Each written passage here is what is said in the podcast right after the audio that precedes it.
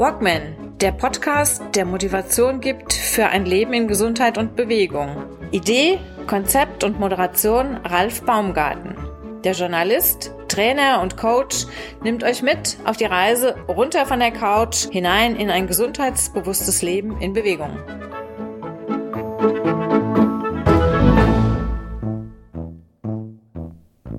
Kurze Werbeeinblendung.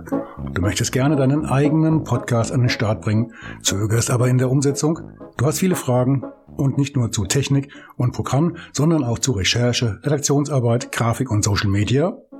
Dann bin ich vielleicht dein Ansprechpartner, wenn es um die Umsetzung geht. Und wenn es nach Corona um eine zeitnahe Umsetzung geht, dann erst recht. Die Lösung? Der Podcaster Crashkurs hier in Bad Orb. Bring deine Familie mit und erlebe den schönsten Kurort Hessens und die berauschende Natur des hessischen Spessarts und seiner Wälder. Mein Angebot an dich, Podcaster Crashkurs inklusive zwei bis drei Übernachtungen im modernen und geräumigen Apartment zum Festpreis. 200 bis 500 Meter entfernt von Therme, Kurpark, Gradierwerk und Freibad. Klingt das interessant für dich? Dann kontaktiere mich. Die Daten findest du in den Show Notes. Und nun viel Spaß und gute Unterhaltung mit der neuen Episode. Los geht's.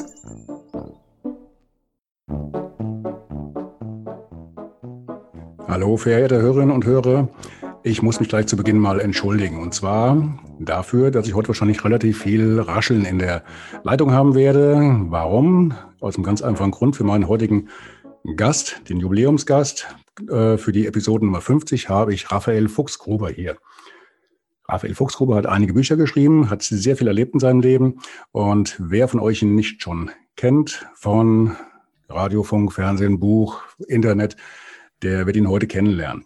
Ich sage erstmal Hallo und vielen, vielen Dank, dass du heute hier zu Gast bist, obwohl ja Ostern und Samstag und freie Zeit. Und hallo Raphael. Äh, hallo, hallo, moin, moin, Ralf. Äh, ja, das war ja mal ein Intro. Das, warum es bei mir so viel raschelt, das klären wir noch unterwegs. Aber schön, dass wir uns hier sehen und hören. Ja, nein, du hast im Vergleich zu vielen anderen Aufnahmen hast du eine Top-Qualität. Also das kommt, das kommt wirklich gut rüber, wie eins zu eins gegenüber.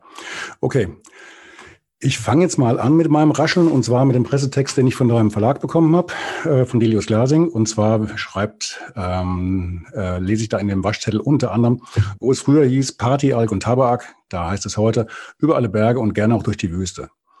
Raphael ist der weltweit erfolgreichste Wüstenläufer seiner Altersklasse. Und das ja eigentlich, ja, wie, wie, wie bist du dazu gekommen? Wie die Mutter zum Kind von heute auf morgen, mehr oder weniger. Ne? Du hast einen roten, du hast einen roten Faden, der beginnt mit einem Aufenthalt beim, beim Arzt. Äh, ja, das war der, der, der Anlass, mit dem, mit dem Laufen anzufangen. Ich bin, ich habe, wir haben ein paar Pferde, die habe ich auf die Weide gebracht, dann habe ich nur ein Sternchen gesehen. Danach war ich im Hospital und ein Arzt stand vor mir und sagte, Sie wissen jetzt schon, warum Sie hier sind, Herr Fuchsgruber. Und ich sagte, nö. Ich wollte schon gerade sagen, ich sagte wie immer nö, aber äh, ich habe die Geschichte schon mal erzählt. Und äh, sagte, nö, dann sagte er, Sie liegen hier mit Verdacht auf Herzinfarkt. Ich war Alkoholiker, also nicht nur ein bisschen, sondern also richtig, richtig derb, also manchmal wirklich fünf Tage am Stück durch, von morgens bis abends, arbeitsunfähig, hässliche Zeiten. Und habe damals beschlossen, da muss man irgendwas dagegen setzen. Das ging einfach so ums, ums, um die Frage, in welche Richtung willst du dich jetzt vom Acker machen? Bleibst du jetzt hier liegen oder stehst du nochmal auf? Und dann habe ich mich halt im ersten Schritt dazu entschlossen, wenn du was an der Pumpe hast, Laufen soll ja gesund sein, dann probier das doch mal mit dem Laufen, wenn das hier alles gut geht. Und danach habe ich das auch gemacht. Es war eine schwere Herzmuskelentzündung, die eine halbe Stunde später erst diagnostiziert wurde. Als die ausgeheilt war, der Arzt das freigegeben hat, habe ich im Laufen angefangen. Und der erste Lauf ging auch original, wie sich das gehört über drei Kilometer und dann war Ende. Und okay, da darf ich ganz kurz, da darf ich ja. ganz kurz zwischenhaken. Du warst jetzt aber nicht in, äh, ich sag mal, einem 0815-Beruf, du warst ja schon ein bisschen aktiver, du bist Konzertveranstalter, äh, Eventmanager, wie nennt man das, äh, in Nordrhein-Westfalen da oben, hast so Bands unter dir wie Ed, Ed, Ed Sheeran, ähm, und Sheeran, Coldplay, ja, die habe ich nicht unter mir, mit denen arbeite ich zusammen. Das ist immer mhm. unterschiedlich. Ich bin seit, ich bin mein Leben lang selbstständig. Ich bin seit 30 Jahren Konzertveranstalter, habe eine eigene GmbH, mhm. die Events und, und Konzerte veranstaltet und habe da mit Künstlern aus den, ich gibt es ja schon lange genug, aus den 80ern als Veranstalter zusammengearbeitet, von ach, wie heißen sie alle, Klaus Lager und Purple Schulz und Münchner Freiheit und mit wem ich da alles gearbeitet habe. Und im internationalen Bereich dann später oder jetzt bei Großevents äh, für, für große Firmen oft auch mit Ed Sheeran oder Coldplay. Ähm, das sind aber nicht meine Künstler, weil Ed Sheeran hat natürlich keinen deutschen Manager oder in, in dem Sinn. Aber mit denen arbeite ich da zusammen. Das ist das eine, das gab es immer. Deswegen muss man jetzt aber nicht Alkoholiker werden. Das, das habe ich dann schon selbst zu verantworten. Aber es war immer ein buntes, ein buntes Leben, ein buntes Treiben. Mhm. Okay. Und hast du also von deinem Arzt die rote Karte vorgeschoben bekommen? Die hat dir dann gesagt gehabt, äh, wenn du so weitermachst, dann ist hier irgendwann Ende der Fahnenstange und du musst was tun oder stelle ich darauf ein, dass irgendwann mal Feierabend ist? Naja, wenn du dann so im Krankenhaus liegst, dann ist schon ein bisschen, bisschen ernster. Da erschreckt man sich schon ein bisschen mehr. Also die Ansage der Ärzte, das geht so nicht gut und die Jahre sind dann zählbar mit dem, mit der Art und Weise, wie du lebst das war von Ärzten mehrmals ganz klar formuliert. Aber du denkst ja immer, du bist ein bisschen cleverer als die anderen und äh, du kriegst es irgendwie hin. Das sind irgendwie die Menschen, die, die, die rauchen, die sagen, ja, ja, ich weiß, es gibt Lungenkrebs, aber wird mich wahrscheinlich nicht treffen. Und so ist das ja auch so. Aber wenn du dann da liegst und der Arzt steht vor dir und bist im Krankenhaus, dann wird es schon ein bisschen ernster. Und da war halt irgendwie der Punkt, dass ich gesagt habe, pass auf, mach dir mal nichts vor, Alter äh, auch dich wird es erwischen und äh, was machen wir denn jetzt? Und wenn du wirklich mit dem Rücken an der Wand bist und das irgendwie in der Hocke unten, dann muss man, und mir ging es ja echt richtig, richtig, richtig, richtig schlecht körperlich, da muss man halt irgendwann mal eine Entscheidung treffen. Und das ist dann halt die Entscheidung in die eine Richtung vom Acker oder in die andere Richtung vom Acker. Und an der Stelle, da war ich äh, 41, habe ich gesagt, okay, das, ich lasse mir, ich will meine Freiheit zurück. Ich will mich nicht mehr vom Alkohol diktieren lassen. Ich, ich bin ein sehr freiheitsliebender Mensch und habe gesagt, ich will es nicht mehr. Und habe mich dann entzogen, zu Hause mit meiner Frau damals. Das war ein bisschen anstrengend, möchte auch hier sagen, dass ich das in dem Sinn nicht empfehle. Ich würde da immer professionelle Hilfe, wenn man in so einer Situation ist, dass man ein Drogenproblem hat, äh, professionelle Hilfe empfehlen. Ich habe es damals allein gemacht. Und bin jetzt seit 17 oder 18, zu meinem 18. Jahr konstant trocken und es hat geklappt. Und das Laufen, das wurde halt Stück für Stück mehr, weil ich halt, was bin ich, was bin ich, neugierig bin ich, wenn ich sage, ich kann 10 Kilometer laufen, dann will ich halt irgendwann auch mal ausprobieren, ob ich 15 Kilometer laufen kann. Und irgendwann steht dann vielleicht mal ein Halbmarathon im Raum. Das passiert ja vielen Menschen. Und so kam das sukzessive. Dann, dann läufst du halt auf der Bahn, dann gehst du in den Verein, dann, dann bin ich mit 50, habe ich irgendwie überlegt, ich will einmal unter drei Stunden meinen Marathon rennen. Das ist dann auch, äh, hat geklappt. Dann war dieses Ziel Entschuldigung, weg. du hast mit 50, also du hast mit, mit Anfang 40 angefangen zu laufen. Ähm, ja. Hattest du denn da jemanden, der dir geholfen hat, der dir irgendwie zur Seite stand und dir gesagt hat, jetzt äh, mach mal den, den Schritt, mach mal ein bisschen langsamer oder fang jetzt mal mit, mit, mit, mit Tempospielen an oder so? Oder hast du das alles selbst irgendwie beigebracht? Naja, also am Anfang habe ich das mal alles schön selber gemacht, habe mir, äh, das Internet war ja schon erfunden, äh, da irgendwelche Ratschläge geholt und aus den einschlägigen Magazinen. Habe dann auch alle Fehler gemacht, die man so machen kann und es tat genau da weh, wo es allen anderen auch weh tut, wenn man dann zu viel trainiert. Das heißt, die Motivation ist riesig, aber der Körper braucht halt ein bisschen länger, bis er hinterherkommt. Das heißt, die Knie taten weh, die Achillessehne hat gebrannt. Das Übliche, ne? Und bin immer viel zu schnell gelaufen, viel, viel zu schnell. Bin immer irgendwie hier in der Sieg, wo ich wohne, immer irgendwie unten im 420er Schnitt durch die Gegend gedonnert, weil ich dachte, wer schnell laufen will, muss schnell trainieren. Alles die Kardinalfehler. Dann bin ich aber in einem Verein zum LAZ Puma Rhein-Sieg heißt er heute, zum Thomas Eickmann, ein erfahrener Trainer, früher Spitzenläufer mit, ich glaube, 2011 oder so ist er gelaufen. Und da habe ich das dann nochmal von der Pike aufgelernt, hat auch noch wehgetan, aber da habe ich dann zum Training mehr erfahren und, und auch Stabi-Training gemacht und, und Tempotraining auf der Bahn und so. Und das war dann schon hilfreich. Und mit, mit Moment, wann bin ich denn da rein in den Verein? Äh, ich glaube so 2,7, 2,8, irgendwo in der Ecke. Und dann bin ich halt zwei, drei Jahre später, bin ich dann halt diesen Versuch gestartet äh, mit knapp 50 und da drei Stunden zu laufen. Nachdem das durch war, war jetzt das Ziel irgendwie aus 2,59, 2,56 zu machen. Das war jetzt für mich kein, kein Ziel. Das sind irgendwelche Zahlen. Äh, Das war dann nicht so wichtig. Drei Stunden war die magische Grenze. Und die Läufe in der Natur haben mich zu dieser Zeit aber schon fasziniert. Und ich war schon in der Wüste unterwegs und ich habe auch meinen Ironman gemacht, um das mal auszuprobieren. Aber habe im, im gleichen Jahr, in dem ich den Ironman gemacht habe, meinen ersten großen Wüstenlauf über 250 Kilometer gemacht und konnte das dann genau vergleichen. Und habe dann gesagt, das ist es. Ich muss raus. Ich, ich will die Natur für mich alleine. Ich will im Grunde genommen auch möglichst viel alleine laufen, weil ich, wenn es eng wird oder wenn es voll wird beim City-Marathon oder beim, beim Ironman oder so, das Geprügel im Wasser, das ist, ich will die, die, die Lauferei, das ist mein, mein persönlicher Raum. Das, äh, da, da kann ich mich hin zurückziehen. Das ist mein Sicherheitsraum. Wie ist das früher? Panic-Raum? Na, Panik habe ich ja nicht. Aber das ist mein Ort und da will ich meine Ruhe haben. Deswegen laufe ich eigentlich auch am liebsten alleine. Ich laufe viel mit meiner Frau, weil wir zusammenlaufen. Auch die, die ganz großen Läufe in der Welt machen wir ja. Wir sind seit drei Jahren zusammen. Die machen wir gemeinsam. Aber am liebsten laufe ich immer noch allein. Stundenlang und ich laufe langsam. Äh, das ist dann auch nicht anstrengend und kann da wunderbar abschalten. Also was dann so neudeutsch heißt der Flow. Ich kann das wirklich über Stunden, Stunden hinweg und kriege kaum was mit. Ne? Das ist wie Meditation, ne? Es ist wirklich so. Also ich muss jetzt da kein Buch drüber schreiben oder anderen Leuten das erklären. Das ist bei mir so, dass vor vielen, vielen Jahren ist mir das, das erste Mal passiert. Wir hatten so eine lange Runde, also damals für mich lang 25 Kilometer, die ich mit den Pferden früher immer geritten bin, weil ich so Langstreckenreiten gemacht habe.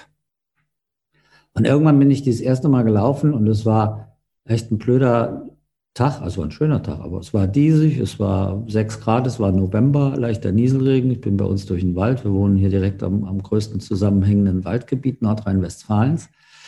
Und irgendwann kam ich zurück und dann gibt es hier so zwei Kilometer vom Hof entfernt, wo wir wohnen, gibt so ein, wir nennen das Wasserwerk, äh, das ist kein richtiges Wasserwerk, aber da ist ein Gebäude im Wald und da geht es um Wasser. Und an der Stelle musst du dich entscheiden, Läufst du nach Hause oder machst du nochmal einen Extra-Loop?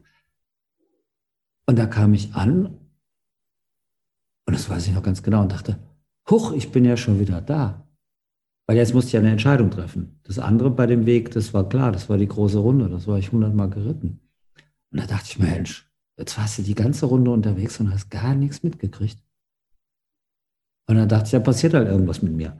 Und das ist wunderbar. Ich kann über alles nachdenken, über die Arbeit, über auch über Sorgen, die man hat in der Zukunft oder jetzt, jetzt aktuell in den letzten anderthalb Jahren oder im letzten Jahr. Das war ja auch alles sehr, sehr anstrengend. Aber ich kann das verarbeiten, ohne dass ich mir was merken muss. Eine Zeit lang habe ich das mal probiert, wenn ich so Bücher geschrieben habe oder, oder Events konzipiert habe, dass ich am Laufen war und dann immer mein Handy gezückt habe mit dem Diktiergerät und dann die Sachen draufgesprochen habe. Das habe ich aber echt nur ein paar Wochen gemacht. Dann habe ich es wieder sein lassen, weil das einfach den Flow gestört hat. Diesen Flow, den, den Flow hast du aber wahrscheinlich nur, wenn du alleine läufst oder auch wenn ihr dann zu zweit läuft. Habt ihr, das, habt ihr dann so eine Ruhe für euch, dass du dann trotzdem in deinen Gedanken bei dir bist, oder? Es ist äh, schwieriger, weil meine Frau ist beim Laufen sehr, sehr kommunikativ. Deswegen schicke ich hier immer mit ihren Mädels laufen, weil die möchte die ganze Zeit, alles, was ihr in den Kopf kommt, kommt auch aus dem Kopf wieder raus. Das ist jetzt nichts furchtbar Ungewöhnliches. Das ist halt nur, wenn es mein Raum der Ruhe ist und jemand anders spricht, fällt das Sprechen auf. Wir laufen gerne zusammen, wir machen das auch oft, aber es ist dann anders. Es ist ein Austausch von Informationen, der sehr stark von ihrer Seite zu mir kommt und sie dann meine Meinung oder ja oder ne, irgendwas haben will. Macht man es aber für mich anders. Also wenn du mir jetzt sagst, pass auf, Alter, du darfst 400 Kilometer in Südafrika nonstop rennen von Kap A nach Kap B.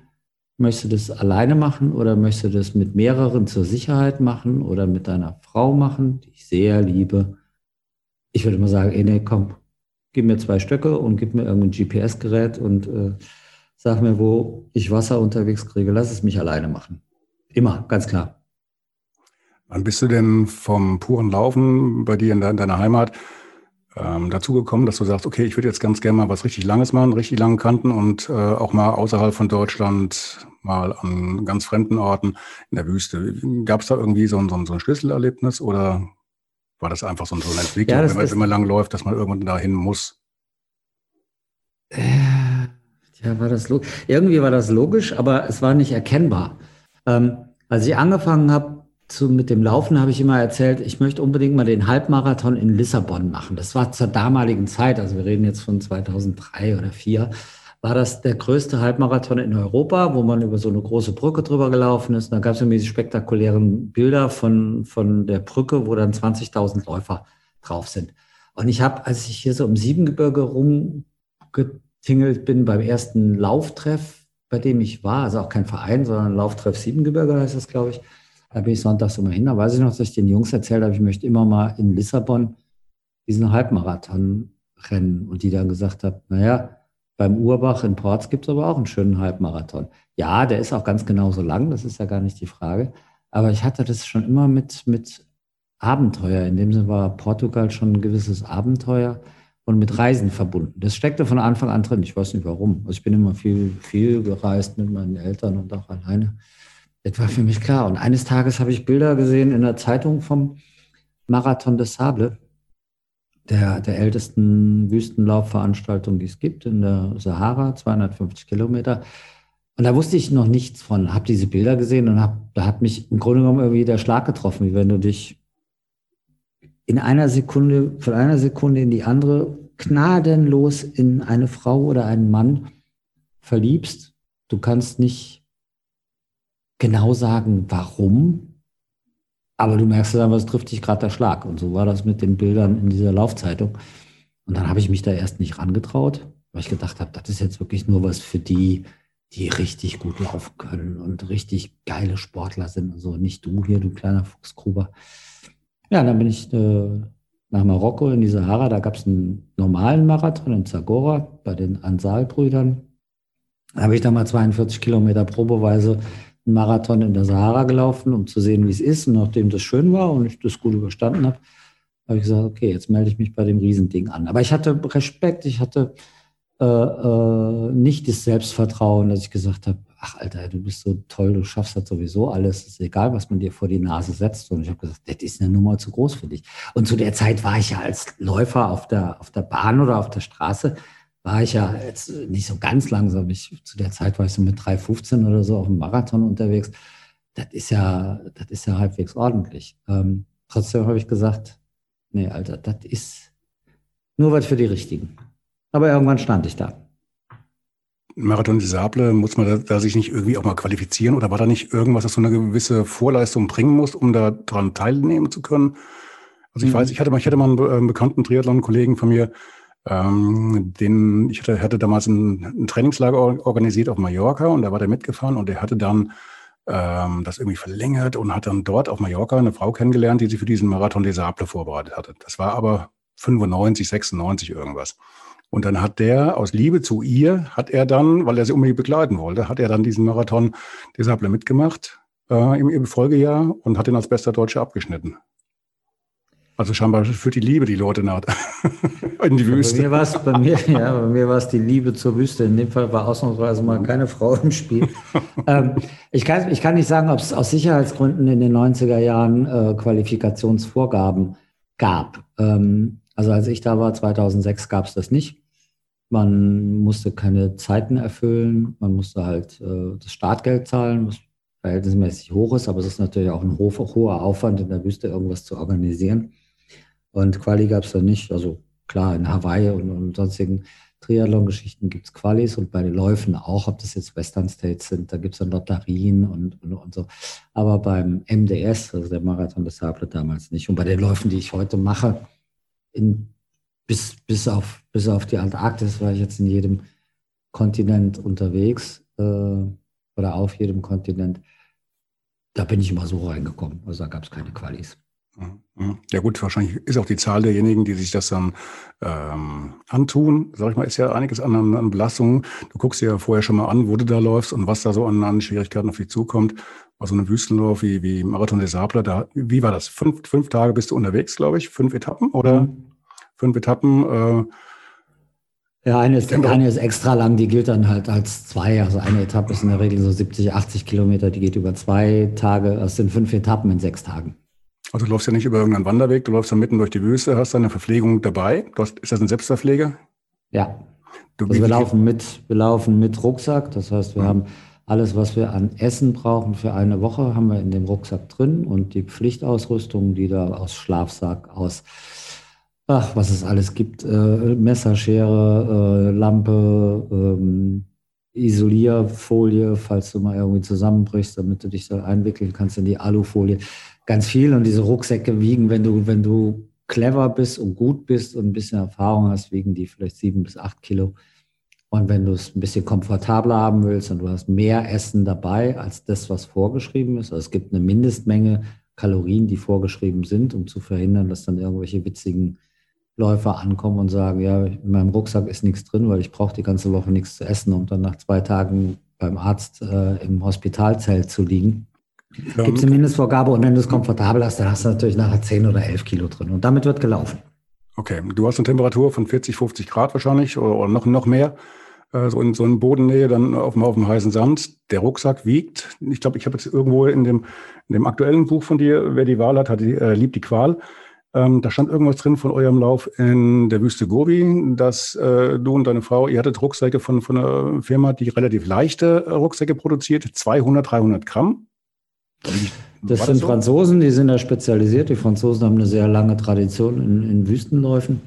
Durch die Nähe als, als Kolonialmacht auch und in Frankreich immer sehr attraktiv. Mhm. Gerade im Norden, so Algerien, Marokko, da war ja immer viel Kommunikation Kontakt und Kommunikation zwischen Völkern. Reitleitbautinger, die sind 300 Gramm schwer und äh, da kriegst du 24 Liter Material rein. Das heißt, du kannst dann mit den Dingern auch laufen. Das 12 Kilo Gesamtgewicht ist da immer noch machbar und sind sehr komfortabel. Das ist halt alles, was weiß ich, Technik aus, dem, aus der Weltraumforschung, keine Ahnung, aber sind natürlich auch ein bisschen kostenintensiver, äh, wie immer so im Leben. Also 200 Gramm, das ist ja ungefähr das, was hier meine, meine Kaffeetasse wiegt. Also von daher ist ja, ist ja mal gar nichts. Ja, die Lappen, die Lappen sind super. Vor allem der Gag ist, wenn du einen kleinen kaufst mit 10 Liter, das macht gar keinen Sinn, weil der ist ganze 10 Gramm leichter als der 24, 24. Also Volumen wiegt, okay. die Volumen wiegt in diesem Fall mal nichts. Mhm. Ich, ich gehe noch mal ganz kurz auf die, auf die ähm, Verpflegung ein. Ihr habt, habt irgendwo hier geschrieben, ähm, glaube ich, ihr habt eine vorgeschriebene Kalorienzahl, bei manchen Läufen, nicht bei allen wahrscheinlich, und da stand 2000 äh, Kalorien pro Tag. Also wenn, wenn ich jetzt überlege, ich habe ich hab irgendwo mal die Faustformel gelesen gehabt, beim Laufen hast du einen 100 Kilo Läufer, also hm, da falle ich nochmal drunter, 100 Kilo Läufer braucht auf eine Stunde bei einem mäßigen Tempo ungefähr 700 Kalorien.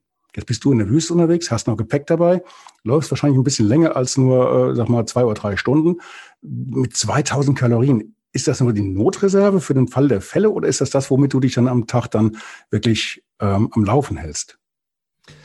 Naja, das ist die Mindestvorgabe vom, vom Veranstalter, weil er keinen Bock hat, dass ihm die Leute kollabieren und dann nachher alle irgendwie beim Arzt rumliegen und der Arzt sich nur noch um, um Leute kümmern muss, die zu wenig gegessen haben und deswegen unterzuckert sind und sonst wie. Also grundsätzlich haben wir ja alle genügend Fett am Körper, um eine Woche ein, ein äh, Kalorienminus auszugleichen. Diese 2000 sind einfach nur eine Mindestvorgabe. Wir verbrauchen mehr. Die Leute nehmen im Rahmen der Woche sehr unterschiedlich ab. Die Profis weniger, weil sie es halt äh, äh gewohnt sind, der Stoffwechsel optimiert ist und das ihr Leben ist und Menschen, die noch nicht so erfahren sind. Also wir haben wirklich Läufer, die haben in, in so einer Woche auch schon sieben Kilo Gewicht verloren, obwohl sie jeden Tag gegessen haben, weil ihr Aufwand und die Aufregung und der Stress und alles, was da dazu kommt. Und dann kannst du manchmal nicht schlafen, wenn du das zum ersten Mal machst und, und ballerst da eine, eine Woche irgendwie durch mit wenig Schlaf und viel Bewegung und wie das so ist mit Stress. Also da verbrennen wir halt auch mehr Kalorien. Nimm nur das Gehirn als riesengroßer Muskel. Wenn der den ganzen Tag auf voll, der Muskel auf Vollgas arbeitet, verbraucht er natürlich viel mehr Kalorien, als wenn du komplett entspannt und ruhig reingehst. Also, also ich, ich komme mit den 2000, 2500 Kalorien mittlerweile recht gut klar, aber ich mache es natürlich auch schon sehr lange und habe es sehr oft gemacht. Ich habe wirklich Rennen mittlerweile, da komme ich nach 250 Kilometern zurück und wiege im ersten Moment mal das gleiche wie beim Start. Obwohl ich auch jetzt Nein. nur das Minima, Minimum an Kalorien mitgenommen habe, weil äh, ich, ich natürlich gerne vorne mitlaufe und vorne mitlaufen heißt, je leichter der Rucksack, desto leichter das vorne laufen. Ne? Ja, aber wie ist das? Das ist ein Erfahrungs, das ist ein Erfahrungsding. Mhm. Das macht ja nichts. Wenn wir beide uns jetzt angucken, jeder von uns ist in der Lage, in einer Woche drei, vier Kilo zu verlieren, ohne äh, dass da Schaden entsteht. Hm. Aber wie, wie Wenn ich jetzt hier mal so über dich sprechen darf, hm. ohne dass ich dich vorher nachgefragt habe. ähm, wie ist das denn nach so einem Lauf? Ist das, also ich, ich kenne das von, von, von, von einem Ironman-Rennen, äh, wenn, wenn ich so, so ein Ding hinter mir habe, dann weiß ich genau in den nächsten Tagen nämlich pro Tag äh, quasi ein halbes bis bis ganzes Pfund an Gewicht zu, weil der Körper erstmal dann so bei mir, also zumindest bei mir, bei einem Amateurkicker wie mir, äh, so ausgequetscht ist wie so ein Schwamm und der nimmt dann eigentlich alles auf, was irgendwie auf dem Teller landet. Und behält das auch. Siehst du, so unterschiedlich sind die Menschen. Ich habe das, dass ich die ersten, ich komme im gleichen Gewicht zurück, aber verliere die ersten Tage. Also ich weiß, ich, ich war in Australien, da bin ich 520 Kilometer durchs Outback gelaufen. Dann kam ich zurück und dachte, boah, Alter, das ist schon krass, jetzt bist du 520 Kilometer gelaufen und auf der Waage steht in etwa noch so fast das gleiche wie beim Abritt irgendwie zwei Wochen vorher. Und dann passiert aber Folgendes, das kann aber mit der, mit der Hitze zu tun haben, mit dem Salz, das man zu sich nimmt und so. Also in der Wüste nehmen wir schon aus Sicherheitsgründen immer relativ viel Salz zu uns, nicht zu viel, aber schon viel. Und Salz bindet natürlich Flüssigkeit. Dass ich in den ersten zwei, drei Tagen nach Australien, auch bei anderen Rennen, verliere ich Gewicht, weil ich aber sehr, sehr viel Wasser ausscheide. Also das, äh, der Besuch auf der Toilette hat eine andere Schlagzahl als, als vorher. Nicht, weil es mir schlecht geht, weil irgendwas nicht in Ordnung ist. Ich fühle mich wunderbar. Du bist natürlich voll, kennst ja selber von deinem Sport. Man, man ist voll, voll Endorphine. Man könnte irgendwie mehrere Tage lang fast jeden umarmen, außer den blöden Nachbarn. Und der riecht ja auch, oder? Nach ein paar, paar Tagen oder ein paar Wochen. Wer, der Nachbar, der Nachbar. riecht. Der Nachbar riecht. Den habe ich nicht verstanden, aber klingt gut. Ähm, Nee, du bist auf Wolke 7 und alles ist gut. Trotzdem verliere ich dann in den, in den nächsten Tagen tatsächlich zwei Kilo, zweieinhalb Kilo, aber es ist Flüssigkeit vor allem, die vorher eingebunkert war. Mhm. Hat aber vielleicht was mit der Hitze zu tun. Ich habe jetzt gelesen, ihr habt, ihr habt ja noch was, äh, noch was vor in diesem Jahr, da kommen wir ja zum Schluss nochmal drauf. Äh, ein etwas größeres Rennen und da habt ihr geschrieben, ähm, also in, der, in der ähm, Pressemitteilung steht drin, ihr habt 1000 Liter, äh, Quatsch, was war das, 400 Liter eingeplant für 1000 äh, für 1000 Kilometer, die ihr da laufen wollt. Das heißt, äh, geteilt durch zwei bleiben dann pro Kilometer ungefähr 200 Milliliter Wasser. Das ist ja ein Haufen. Und das geht natürlich auch nur dann in Verbindung mit diesen Salztabletten oder da spülst du einfach nur noch durch und wenn du das nicht tust, dann wird es irgendwann kritisch äh, vom Körper her oder von der Blase oder glaube, ich nehme dich in mein Team auf als Statistiker für Ernährungsfragen. äh, so genau habe ich es noch nie auf einen Kilometer umgerechnet oder auf ein Gramm Salz oder einen Löffel Salz. Also ich weiß, dass wir, also das Grundkonstrukt ist, Ende Mai diesen Jahres werde ich 60. Ein paar Tage später wird meine Frau 40. Macht zusammen 100 und wir haben gesagt, wir wollen irgendwas Schönes machen. Jetzt für 100 Kilometer nach Namibia fliegen ist auch ein bisschen aufwendig, also machen wir 1000. Es ist kein offizielles Rennen, sondern wir fliegen nach Namibia und werden dort 1000 Kilometer am Stück einmal die Namibüste durchqueren. Das ist so der gedankliche Ansatz zu unserem 100. Geburtstag. Und das ist auch alles organisiert. Im Moment stehen wir halt noch ein bisschen Gewehr parat oder wie auch immer bei Fuß. Äh, was die weitere Entwicklung von Covid anbetrifft weltweit, Namibia ist relativ entspannt mit Inzidenz unter 50. Hier entwickelt sich gerade irgendwas, jetzt muss man mal gucken. Und jetzt gibt es aber Erfahrungswerte. Ich weiß, dass wenn ich hart laufe, äh, am Tag bis zu 12 Liter Wasser brauche. Konzipiert ist das Ding für 16 Tage. So, wenn du das jetzt dann hochrechnest, mal zwei Personen, kommst du irgendwie bei 12 Litern, die du brauchst am Tag, in großer Hitze äh, kommst du dann nachher auf 400 Liter Wasser, die man mitführen muss. Jetzt haben wir ein Begleitfahrzeug dabei, weil das wird auch gefilmt für, für TV und Fotograf. Und ich kann halt auch nicht 400 Liter Wasser durch die Namen schleppen. Das geht einfach nicht. Da komme ich nicht mehr, nicht mehr voran. Und so kommt es zu dieser Zahl. Wie es dann nachher wird, muss man sehen. 16 Tage sind konzipiert. Das kann nicht viel schneller gehen, das glaube ich nicht. Äh, das kann aber auch zwei Tage länger dauern, weil da steckst du jetzt echt nicht drin, was so passiert. Du knickst um und hast einen Fuß kaputt. Äh, du hast vielleicht mal Kontakt mit irgendeinem gefährlichen Tier und, und hast irgendwie einen Skorpion erwischt oder eine Schlange und musst mal irgendwie zwei Tage vorsichtig machen, weil, weil irgendwas geschwollen ist oder entzündet ist. Das wird man sehen. Aber das ist auf jeden Fall mal unser persönliches Abenteuer. Und das, was du gerade eben gesagt hast, Ralf, ich würde das nach unserem Podcast gleich nochmal nachrechnen. Okay, Entschuldigung. ähm, War eine interessante Betrachtung. Ich, ich, ich, rechne es halt im Großen und sage, Leute, was soll's, zwölf Liter am Tag müssen wir dabei haben. Wenn es nicht ganz so heiß wird, ähm, wird es vielleicht ja. auch, auch weniger. Nur wir, wir müssen natürlich auch 65 Kilometer am Tag machen. Mhm. In der Wüste, im Sand, bei Hitze, mit, mit Eigennavigation. Das ist schon ein Aufwand. 65 Kilometer hier bei uns in, in Köln, wo du dich auskennst das ist auch schon Aufwand, aber dann in fremdem Terrain und unter Wüstenbedingungen, da bist du schon bis mor von morgens bis abends unterwegs. Und ich glaube, dann werden wir diese zwölf Liter auch brauchen. Ähm, ganz, ganz fremdes Terrain ist es ja, glaube ich, für dich nicht so richtig. Du warst ja schon mal da in, in, in Namibia, aber andere Strecke, anderer Wettkampf. Mhm. Das war 2013, glaube ich, ne? 2013 war ich da, 2017 war ich auch nochmal da. Mhm. Äh, also Namibia kenne ich jetzt schon, schon ein bisschen, aber wir laufen jetzt natürlich was ganz anderes, weil die anderen Rennen waren jeweils 250 Kilometer. Teile, der, nicht Teile der Strecke, aber Regionen, durch die wir laufen, äh, äh, kenne ich schon. Macht jetzt aber äh, keinen großen Unterschied. Also die Skeleton Coast, das ist so eine, die, die Küste der, in Namibia am Atlantik, an der so schöne viele Schiffswracks rumliegen, weil da öfter mal Schiffe durch einen Sturm an Land getrieben wurden. Und da war, finde ich immer so hart, ey, da sind die dann mit ihren Schiffen auf Land gekommen und haben gehofft, ah, wir sind dem Sturm entkommen, wir sind endlich an Land, wir haben überlebt. Und dann hockst du da in der Wüste, dann sind die da alle verdurstet. Hm. Finde ich hart. Und da gibt es also viele Schiffswracks, auch ganz alte und ganz, ganz viele Seehunde, ähm, an denen man entlangläuft. Also da werden wir bestimmt, äh, weiß ich nicht, 200 Kilometer an der Küste langlaufen sehr schön, weil rechts ist die Wüste, links ist das Meer. Das ist natürlich auch ein schöner, schöner Kontrast. Den Bereich kenne ich und oben Brandberg, Spitzkoper, das sind so die, die, die höheren Berge, die es in Namibia gibt, so ein Berg, Bergmassiv und Bergketten und ein riesengroßer Krater. Die kenne ich auch schon, aber auch schon mal gewesen. Mhm. Jetzt haben wir natürlich intelligenterweise ein paar Kapitel übersprungen. Ähm, Fehler, Fehler von mir. Ähm, okay, du warst also damals in der Sahara gewesen. Nach der Sahara hast du dann richtig ähm, Blut geleckt oder in der Sahara richtig Blut geleckt und hast dich dann auf die langen Kanten gestürzt, bis dann zum, ja, an, ja Wüstendorfe waren da mit einem Schlag so der, der rote Faden in deinem Leben oder gab es da noch? Läuferisch, läuferisch, ja. Also das, wie ich ja eben schon mal sagte, wo die ganz große Liebe hinfällt. Und da, wo sie dann ist, dann macht man das ja auch gerne. Das ist ja keine, keine Pflicht, sondern es ist ja Lust. Und ich habe jedes Jahr versucht, ein, also früher war es mal ein, ganz am Anfang war es ein Rennen im Jahr, weil ich dachte, das ist so anstrengend.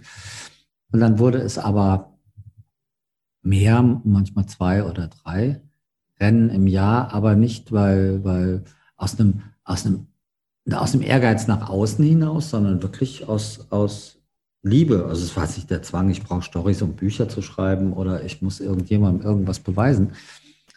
Diese Woche in der Wüste ist für mich immer der komplette Erholungsurlaub. Jetzt wird der eine oder andere sagen, ja klar, Fuchsgor, ich zeig dir hier mal einen Vogel. Aber es ist halt immer so, wenn du, wenn du irgendwas richtig gerne machst. Ich vergleiche das mit, mit Schachspielern, weißt du? Also ich spiele Schach mit meiner Tochter oder mit wem auch immer. Aber nach zwei Partien sage ich, ja, war jetzt schön, so, reicht, ist, ist vollkommen okay. Jemand, der das Schachspielen liebt, wird sich aber nach der zweiten oder dritten Partie freuen, wenn ein anderer Spieler kommt und sagt, boah, ich hätte auch Lust mit dir zu spielen. Hast du noch mal eine Stunde, zwei Zeit, um mit mir zwei Partien zu spielen? Und derjenige, der es liebt, wird sagen, boah, bin ich froh, dass du gerade kommst, weil der andere geht und dann hätte ich jetzt aufhören. Es ist schön, dass ich heute anstatt zwei Partien Schach fünf Partien Schach spielen kann, weil ich das so liebe. Und mir würde halt nach Partie Nummer zwei der Kopf rauchen und ich würde sagen, ey Leute, kann ich jetzt mal raus in den Wald und mich eine Stunde bewegen. Das heißt, was für den das Schachspielen ist, ist für mich das Laufen. Und es ist nicht, es geht nicht um Anstrengung, es geht nicht ums Gewinnen, es geht nicht darum, irgendwie eine Medaille hochzuhalten, sondern ich liebe das einfach. Und das ist wirklich tief und innig. Ich kenne genügend Menschen, die mir erzählt haben, dass sie das Laufen lieben. Und ich habe es ihnen nicht geglaubt und oft hat sich das rausgestellt. Ich werde laufen bis zum Schluss. Ob mir da einer zuschaut und ob das im Fernsehen ist oder im Buch oder ich darüber mit dir spreche, das wird mir scheißegal sein. Ich werde laufen bis zum Schluss. Hat sich, diese, für mich. hat sich diese Einstellung bei dir mal irgendwann ein bisschen geändert? Weil ich weiß, ja. also wie, wie, ich das erste Buch gelesen habe, also dieses Running Wild, das, ne, mhm. da war ein so ein Punkt, der ist mir so ein bisschen, hm, ja, so ein bisschen quer gekommen, weil ich auch jemand bin, wenn ich auf dem Rad sitze, dann, dann genieße ich das. Dann könnte ich auch rollen, bis, bis es nicht mehr geht.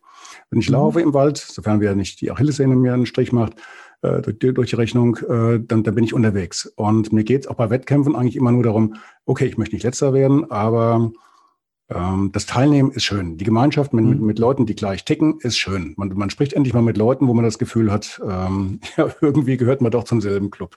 Und man ist nicht so ganz ähm, ja, solo auf diesem Planeten.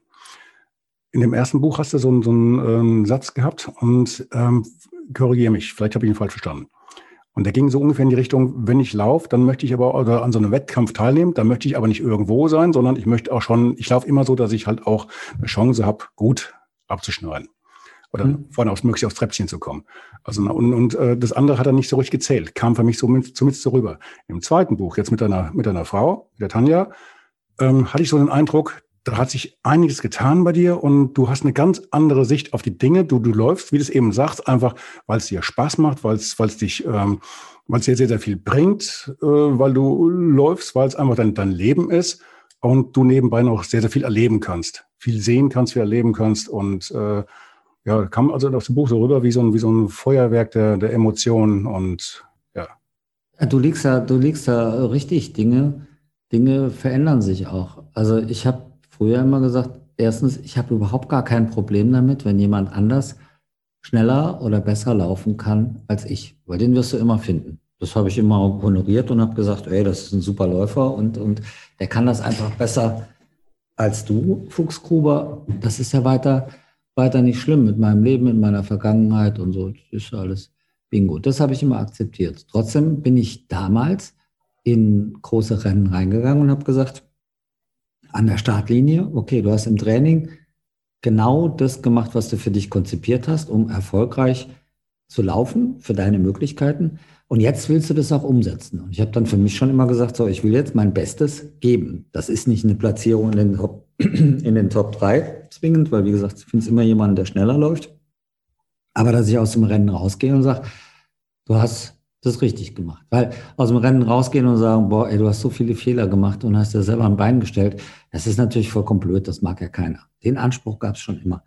Dann hat sich aber der Anspruch an dieses alles richtig machen, der hat sich verändert. 2013, wie wir eben schon gesprochen haben, in Namibia, habe ich das erste Mal ein Rennen gewonnen. Das heißt, nach 250 Kilometern war ich erst am Ziel, saß vor meinem Zelt und dachte, ja, und jetzt?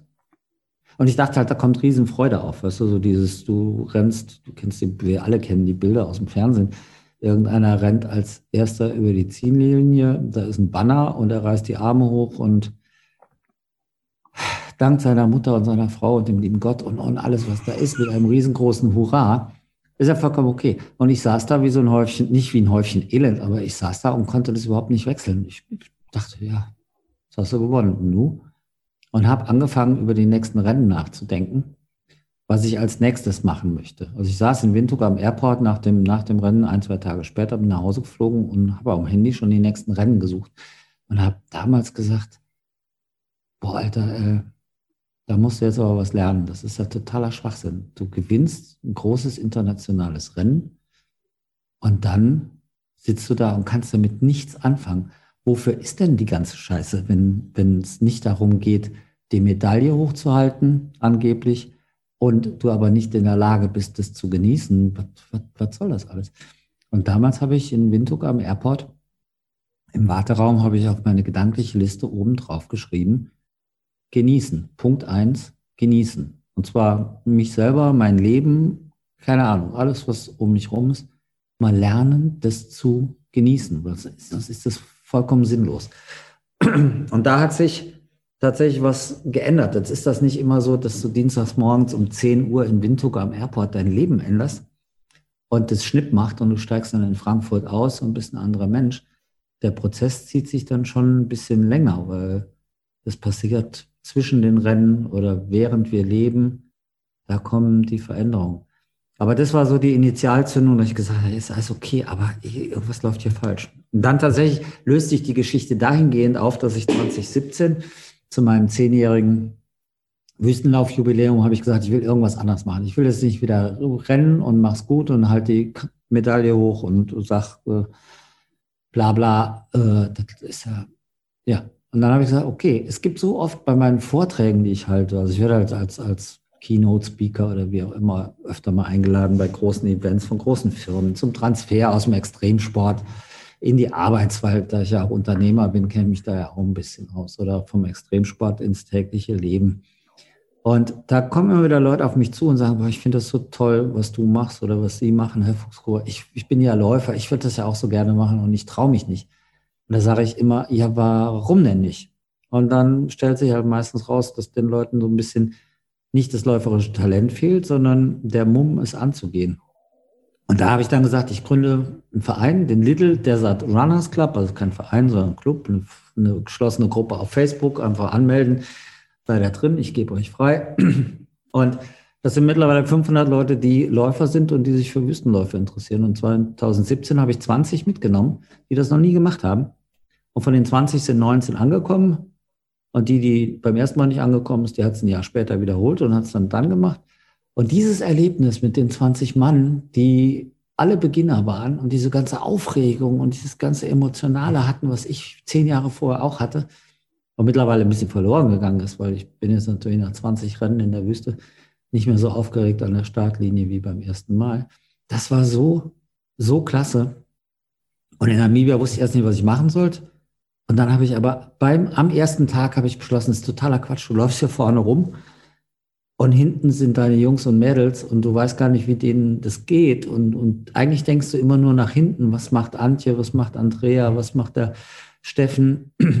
dass ich dann gesagt habe, nee, das mache ich jetzt anders. Und jetzt laufe ich mit denen. Habe dann immer den ersten aus dem Club geschnappt, der mir da entgegenkam bei dem Rennen und habe den dann begleitet äh, ins Ziel. Und da hat sich was gedreht, dass ich gesagt habe, dieses, weil es hat mir so einen Spaß gemacht, du glaubst es gar nicht, wie mein allererstes Rennen, deren Euphorie zu erleben, dass ich gesagt habe, und ich bin seit 2017 kein Rennen mehr alleine gelaufen bin immer entweder mit meiner Frau oder mit irgendjemandem aus dem Club in den Jahren danach bin ich gelaufen.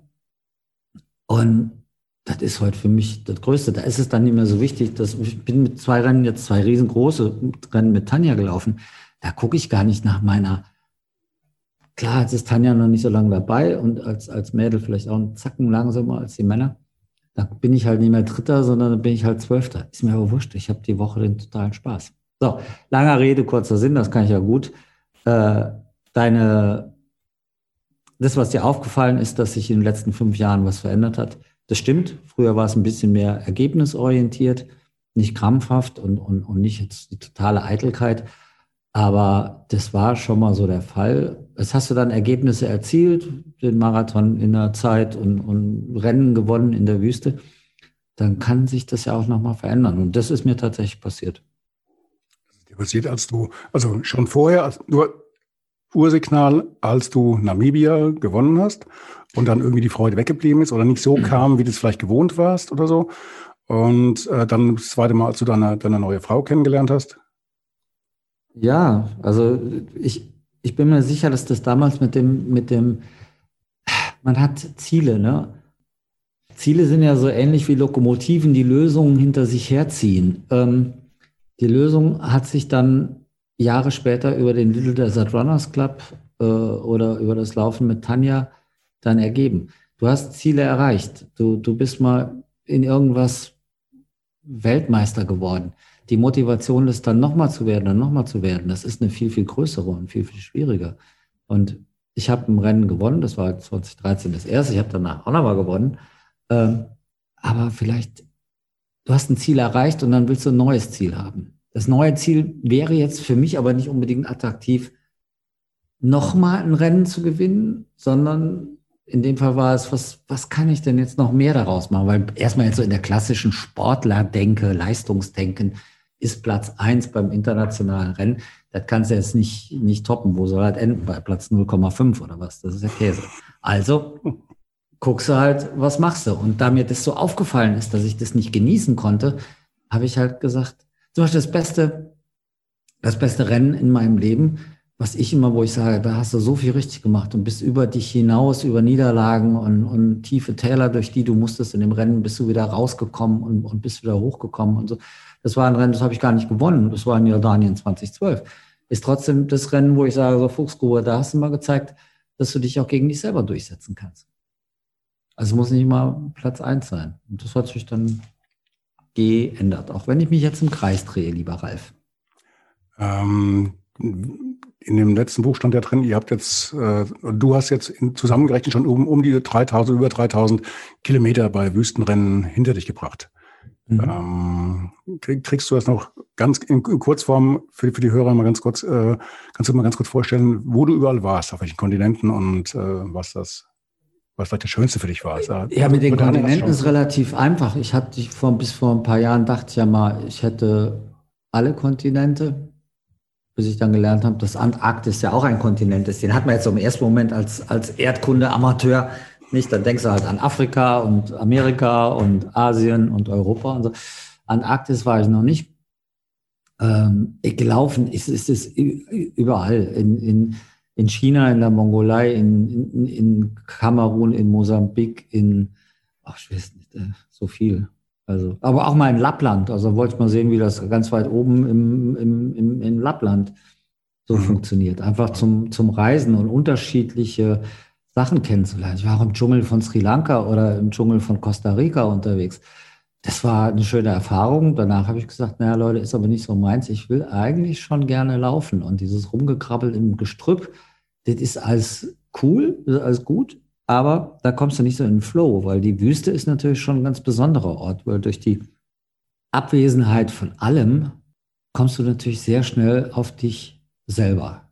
Und das ist für mich da ich mich selber ja so klasse finde, ist das immer schön. Nein, äh, ich, ich mag diese Auseinandersetzung mit mir selber und das funktioniert in der Wüste viel besser als im Dschungel, weil im Dschungel musst du immer überlegen, wie kommst du voran. Überall ist es nass und schleimig, schleim, nee, schleimig nicht, lehmig und rutschig. Ich weiß noch ich, ich kam irgendwie in Costa Rica an so einen hatte ich gerade am, am Ohr Eminem Lose Yourself, also wirklich eine enorm kraftvolle, druckvolle Nummer. Und ich hatte mich, schon als sie losging, hatte ich mich so gefreut, ah, das gibt ja jetzt nochmal einen Schub und habe auf lauter gedrückt. Und dann kam ich da an so einen Bach und dann musste ich auf der einen Seite runterrutschen.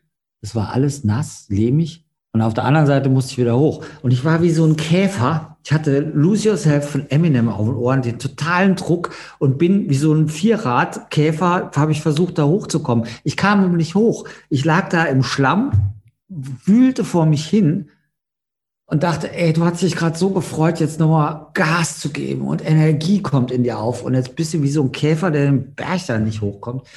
Und dann dachte ich halt, naja, das hat jetzt mit Flow gerade gar nichts zu tun. In der Wüste wäre mir das nicht passiert. Da wäre Eminem gekommen und ich hätte vielleicht nochmal eine Schippe zugelegt. Oder, oder auch nicht, aber es wäre mir gut gegangen und ich wäre gelaufen. Deswegen, Dschungel ist geil, aber ist dann nicht meins. Da kommt zu viele Hindernisse, zu viel. Es geht nicht um die Anstrengung, es geht auch nicht um die Luftfeuchtigkeit, sondern du hast immer Navigation, du hast immer irgendwelche Gestrüpp. Also ich bin so viel im Dschungel rumgekrabbelt auf allen Vieren und der Rucksack ist an irgendwelchen Sachen wieder hängen geblieben, wo du nicht durchkamst. Also da kommt das mit der Entspannung nicht so richtig auf. Ähm, du läufst jetzt ein Rennen, 250 Kilometer, 100 Kilometer, 250 Kilometer, 500, was war 520 da in Australien, glaube ich. Ne? Mhm. Ähm, du, du, läufst ins Ziel und äh, ich habe ich hab in der Vorbereitung für, für die Sendung hier, habe ich meinen Mitarbeitern mal zeigen wollen, wenn ich jetzt im nächsten Podcast habe, damit die auch immer so auf dem Laufenden sind. Und mhm. bei dir war ja zum Glück auch ein bisschen was an YouTube-Material äh, zu finden. Und dann sehe ich bei dir immer eines, also immer vielleicht habe ich immer gerade die falschen rausgesucht, aber du, du breitest dann die, die, die Arme aus und kommst dann wie so ein Flieger, äh, als ob du gerade irgendwie um die Ecke gelaufen wärst und hast nicht irgendwie schon hunderte von Kilometern in den Knochen und dann bist du im Ziel und äh, das Erste, was dann kommt irgendwie, oder ist, das nur die, die, die Schlusszigarre, wenn du das Ding komplett hinter dir hast, was bedeutet denn die Zigarre bei dir? Und wie, wo, wo hast du dann die Kraft her, dass du dann noch reinläufst, als ob du gerade wirklich äh, einmal vom, vom Kiosk und zurückgelaufen wärst? Also schon faszinierend. Das, das muss man sich mal angucken. Ja, danke schön. Äh, das, also die Zigarre ist natürlich irgendwie ein Gag. Also ich rauche, ich weiß, ich kenne überhaupt gar keinen, der Zigarre raucht, außer im, im Fernsehen. Ähm, Die Zigarre ist ein Gag. Das ist ein optischer Gag, um das, äh, das ist ein Eyecatcher, der jetzt nicht so geplant war, aber das ist so dieser Widerspruch, weil wenn man in den 80er Jahren, 90er Jahren Filme geguckt hat, natürlich Arnold Schwarzenegger, äh, Hasta la Vista Baby, keine Ahnung, wenn Triumphe gefeiert wurden beim mhm. Oscar oder so, war es früher halt ein, ein Zeichen des Triumphs, eine Zigarre sich anzumachen. Mhm. Das hat man jetzt heute nicht mehr so, aber das war so ein gängiges Bild in, in, in Hollywood und so. Und dann dachte ich mir, irgendwie der Triumph ist da, wie kannst du das jetzt äh, äh, bildlich auch darstellen? Und irgendwann fiel mir mal irgendwie so eine Filmsequenz ein. Und dann dachte ich mir, ah, wie krank ist das denn? Das ist doch super. Da machst du einen auf Megasportler und bist hunderte von Kilometern gelaufen und dann stehst du da mit einer Zigarre. Das ist auf jeden Fall mal ein geiles Bild. Jetzt habe ich ja immer mein Leben lang Marketing gemacht, als Künstlermanager und als Konzertveranstalter und so.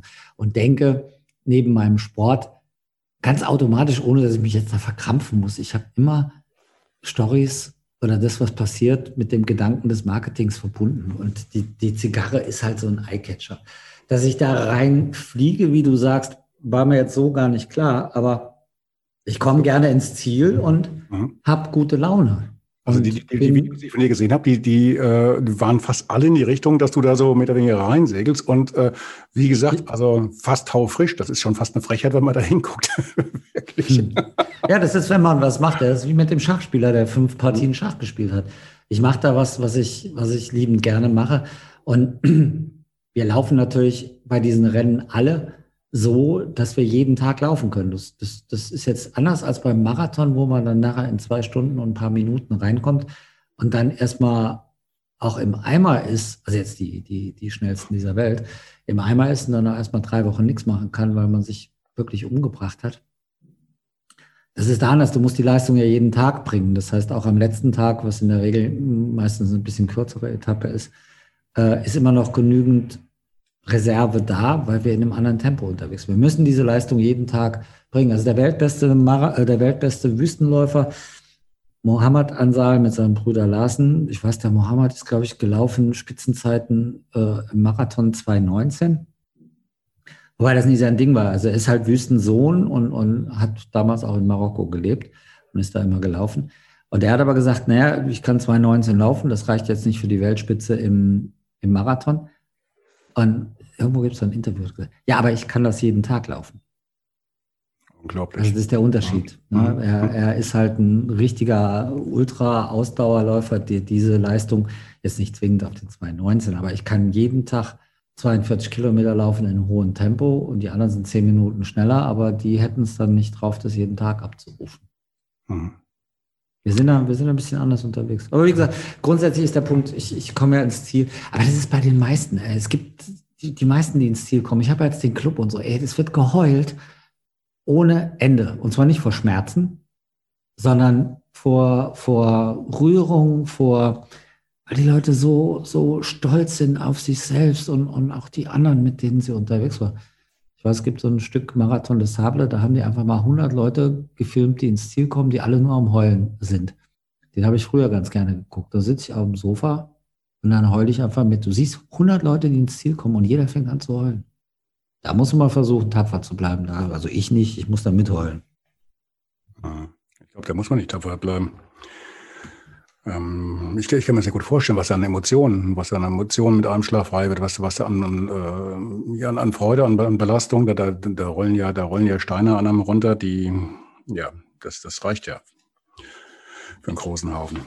Ähm, du hast dann irgendwann, machen wir jetzt mal einen Schlenker zum, zum äh, aktuellen Buch vielleicht, äh, wer die Wahl hat, äh, liebt die Qual.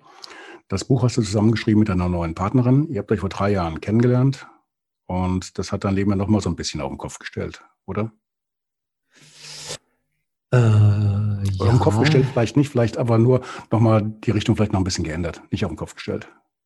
Ja, es hat sich, es hat sich, es hat sich viel verändert. Es ist alles, alles gut gegangen. Also grundsätzlich haben neue Lebensbeziehungen oft auch was mit Trennung zu tun. Das war in dem Fall halt auch so. Wir haben uns beim Lauf mal getroffen in Köln. Dann war ein halbes Jahr gar kein Kontakt. Dann hatte mich Tanja nochmal angeschrieben. Dann habe ich sie erst gar nicht erkannt auf irgendeinem Insta. Profil hatte sie geschrieben, sie würde gerne mit mir laufen gehen. Und das war die Sache mit der Wollmütze, ne? genau, du kennst sie aus, die Wollmütze. Die hatte eine Wollmütze an und so ein Ghetto-Kopfhörer, so ein riesen Boom-Boom-Ding. Mhm. Und dann dachte ich mir, ah, wenn so junge Frauen dich anschreiben, äh, ich will ja jetzt nicht ausholen, aber wenn du ein paar Mal im, gesessen, im Fernsehen gesessen hast und irgendwie so ein F-Promi bist oder für eine Zeit lang, dann hast du halt auch manchmal so ein bisschen Verirrungen, Menschen, die dann bei dir auflaufen und äh, das ein bisschen seltsam ist. Im ersten Moment dachte ich, ach komm, da haut das jetzt gar nicht drauf, das, das kann nur Ärger geben. Und dann hat sie aber geschrieben, zwei Wochen später, irgendwie kam ich aus Mosambik zurück und da waren Fotos mit, mit, wo ich in so einer Schule war. Beim, beim Laufen kam ich an der Schule durch und da haben wir Fotos gemacht mit den ganzen Kids, die sich halt den komischen Mann mit dem Rucksack und der langen weißen Nase angeguckt haben. Ähm, und dann hat sie nochmal drunter geschrieben, ich würde gerne nochmal noch mal mit dir laufen gehen. Dann dachte ich mir nochmal, okay, äh, dann äh, nochmal ist ja jetzt was anderes. Und dann haben wir rausgekriegt, dass wir uns schon mal gesehen haben. Dann waren wir zweimal laufen und dann hat es halt ganz furchtbar gescheppert. Eine ganz große Liebe. Beziehungen wurden beendet. Das ist traurig, aber äh, das ist alles gut gegangen. Ich war ja verheiratet und habe eine Tochter und wir sind alle, alle, alle gut. Mara hat die Trennung sehr gut überstanden und hat mit Tanja wirklich eine andere Irre gefunden, die gut auch zu ihr passt. Und Tochter wechselt halt immer zwischen Mama und uns hin und her. Aber das ist okay, aber das muss man natürlich auch ansprechen. Das war nicht so einfach, dass die Beziehung zu Ende ging, hatte natürlich auch seine Gründe und da sind meine Frau und ich oder meine Ex-Frau und ich äh, uns auch einig, dass das auch an uns gelegen hat, dass das gescheitert ist. So, und dann kam Tanja in mein Leben ganz schnell und äh, sie war halt auch Läufer und hat eine eigene Geschichte. Sie war mal ein, ein kräftiges Mädchen, hat 30 Kilo abgenommen, hat dann angefangen, ihre Trainerscheine zu machen und hat beim Laufen angefangen, war zu dem Zeitpunkt noch, würde ich mal sagen, Anfängerin im Laufen, aber mit einem irrsinnigen Biss im Kopf und äh, einem wahnsinnig großen Talent, viel auszuhalten. Entschuldigung, Trainerscheine, Trainerscheine gemacht, wo? Im Deutschen Leichtathletikverband oder sowas? Nee, nee, nee, bei, bei den Personal Trainer und, und was weiß ich, nee, bei freien Akademien, also nicht beim DLV, sondern da, wo man halt auch offiziell seine Zertifikate bekommt. Mhm, okay. Die auch anerkannt sind und auch gute, gute Institute sind, aber jetzt nicht beim DLV.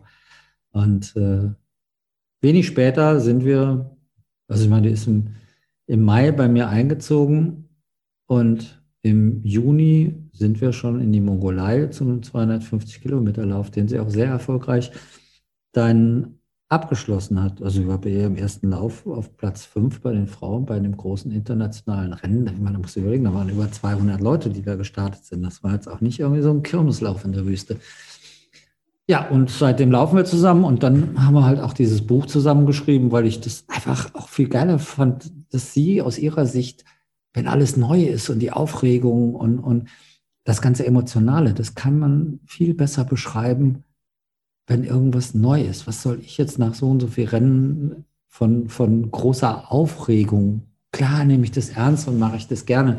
Ich kann jetzt über einen Flow schreiben, das ist jetzt aber auch nicht so aufregend. Aber wenn jemand sagt, ey, ich mache mir fast in die Hose und ich muss äh, zehnmal Pipi, bevor es an den Start geht und ich konnte drei Tage nicht schlafen und auf dem Flug war mir schlecht und und und. Das ist ja viel interessanter und viel spannender, als wenn, wenn ich erzähle. Deswegen haben wir gesagt, wir machen das, machen das zusammen. Auch um, um so eine andere, andere Farbe da reinzubringen, als immer nur, ich bin gelaufen und habe mein Bestes gegeben und so. Das ist ja okay, aber die Bücher gibt es ja schon, auch als von mir. Und da haben wir gesagt, nee, lass uns doch mal was schreiben. Das ist auch für Paare, wenn sie zusammen laufen. Es gibt ja immer den, den irrsinnigen Gedanken, äh, äh, dass die Menschen meinen, wir sind die ganze Zeit immer nur happy, weil wir zusammen laufen dürfen und weil wir ein gemeinsames Hobby haben, das uns um die Welt treibt, in die großen Abenteuer.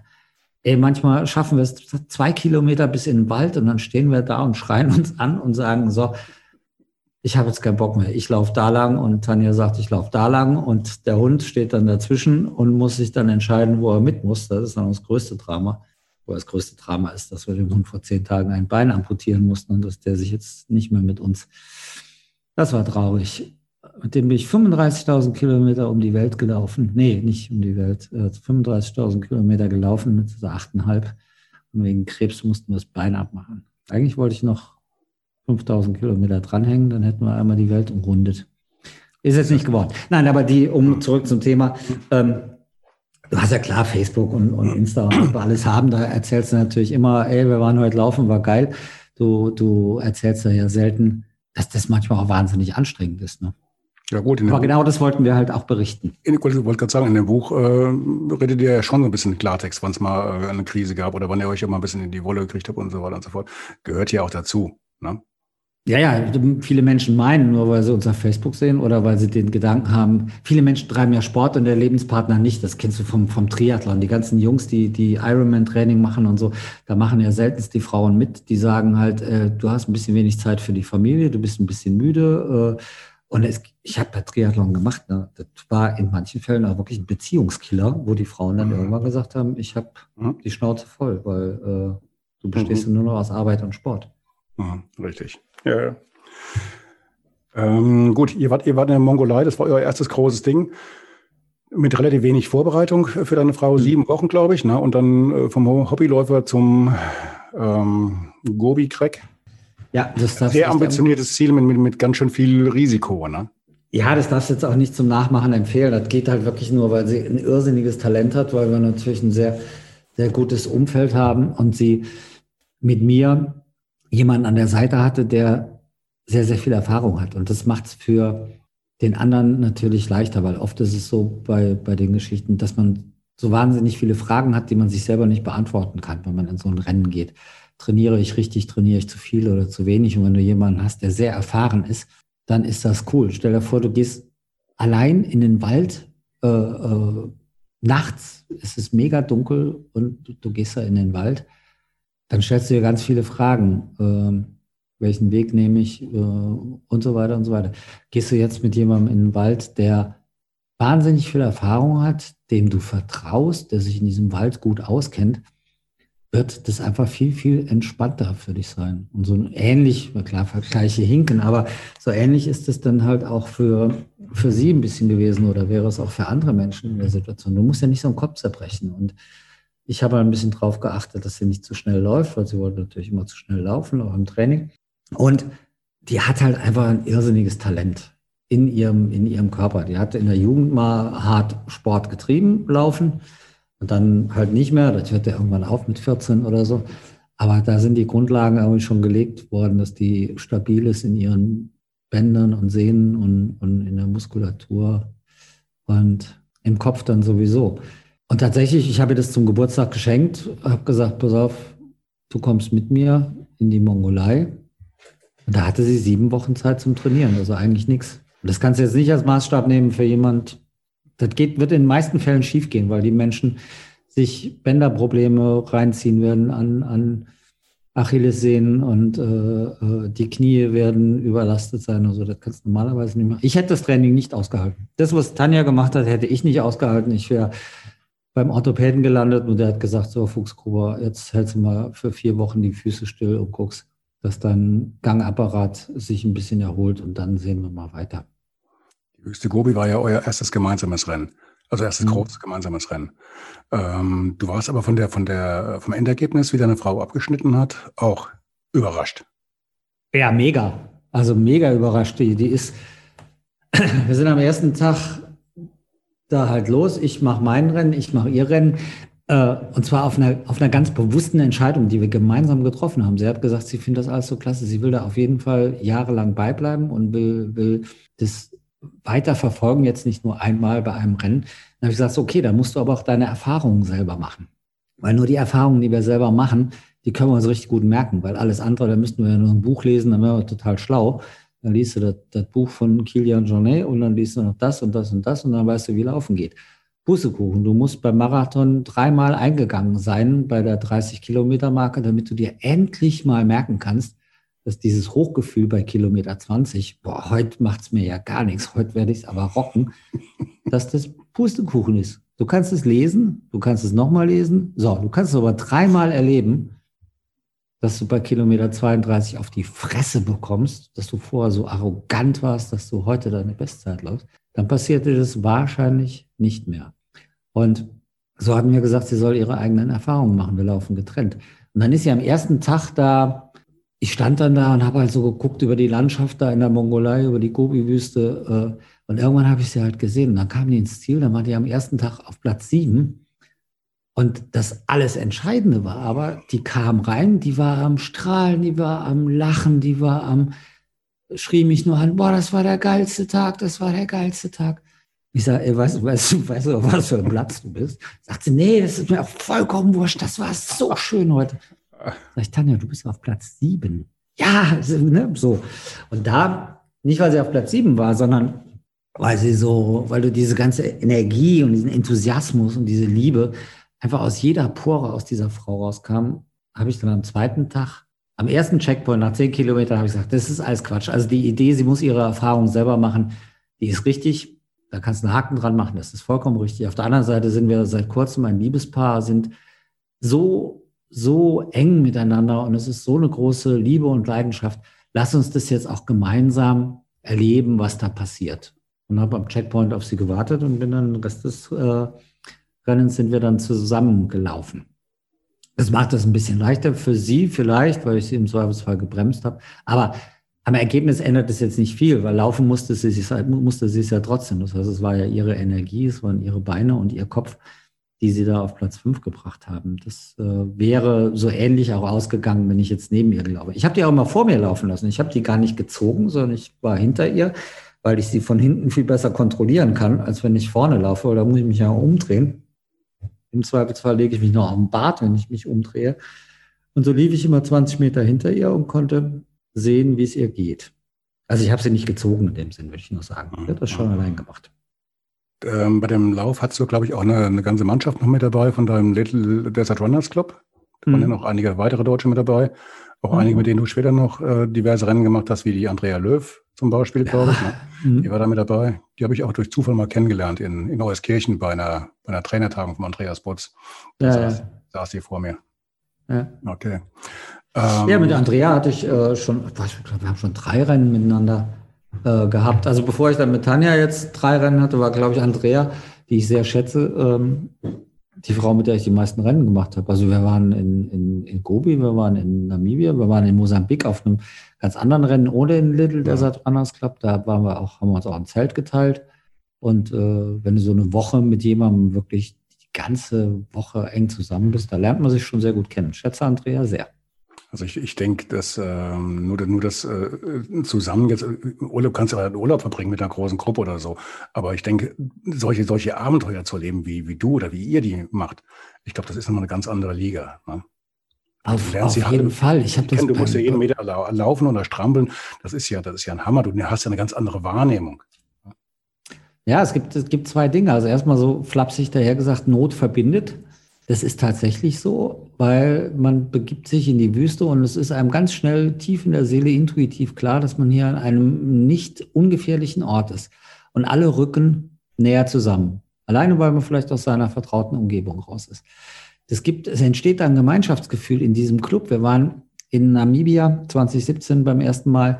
Es stand aber jeder an der Ziellinie bei der langen Etappe äh, und hat egal ob der erste von uns schon zehn Stunden drin war und der letzte dann halt erst später kam, wir sind immer an die Ziellinie und haben jeden aus dem Club in Empfang genommen, wenn der am Ziel angekommen war, haben ihm den Rucksack abgenommen, haben ihn umarmt, haben ihn abgeklatscht, haben ihn gefeiert. Jeder, jeden, untereinander, 20 Mann, da gab es keine Ausnahme. Und da entsteht halt wirklich so ein, so ein ganz, ganz, ganz enormes Gefühl für das Miteinander. Und ich dachte auch damals, ich mache diesen Club nur einmal zu meinem zehnjährigen Wüstenlaufjubiläum, weil ich ja gar nicht so der, der Gemeinschaftstyp, der Großartige bin. Aber es war so geil, dass wir gesagt haben, das muss man leider weitermachen, weil es hat so eine Energie. Und was dann passiert mit den Menschen, das ist ja auch das Tolle. Wir haben es jetzt zwei, dreimal gemacht. Äh, ich kann dir sagen, das bewegt die Leute so dermaßen, dass danach ganz viele Veränderungen sichtbar werden. Wie gesagt, nicht immer in dem Moment, wo man die Ziellinie überquert, aber ich habe so viele Leute gehabt, die haben danach in ihrem Leben viel verändert. Beziehungen wurden beendet, wahrscheinlich, weil sie nicht, nicht, nicht mehr wirklich passend waren. Arbeits, äh, äh, die Leute haben ihren Job gewechselt, die Leute haben ihren Wohnort gewechselt. so viel ist da bei den, bei einzelnen Leuten immer wieder passiert, dass ich glaube, dass da wirklich enorm viel los ist in den Menschen in so, bei so einer Geschichte. Also die Beduinen sagen ja auch nicht umsonst, wer in die Wüste geht, kehrt eventuell als ein anderer zurück. Das ist also der erste, einer der ersten Sprüche, die ich aus der Wüste überhaupt kannte. Und das passiert ganz vielen. Bis dahin geht das wirklich entscheidende Veränderungen in den Monaten danach äh, kommen. Und das habe ich bei einigen Teilnehmern gehabt. Das war jetzt nicht so, dass man aus einer Gruppe von 20 ein, ein Teilnehmer, Teilnehmerin sich anschließend vom Partner trennt, sondern das habe hab ich mehrfach gesehen. Mhm. Du hast jetzt drei, vier Rennen gemacht oder drei, vier Veranstaltungen mit, mit diesem, diesem Club.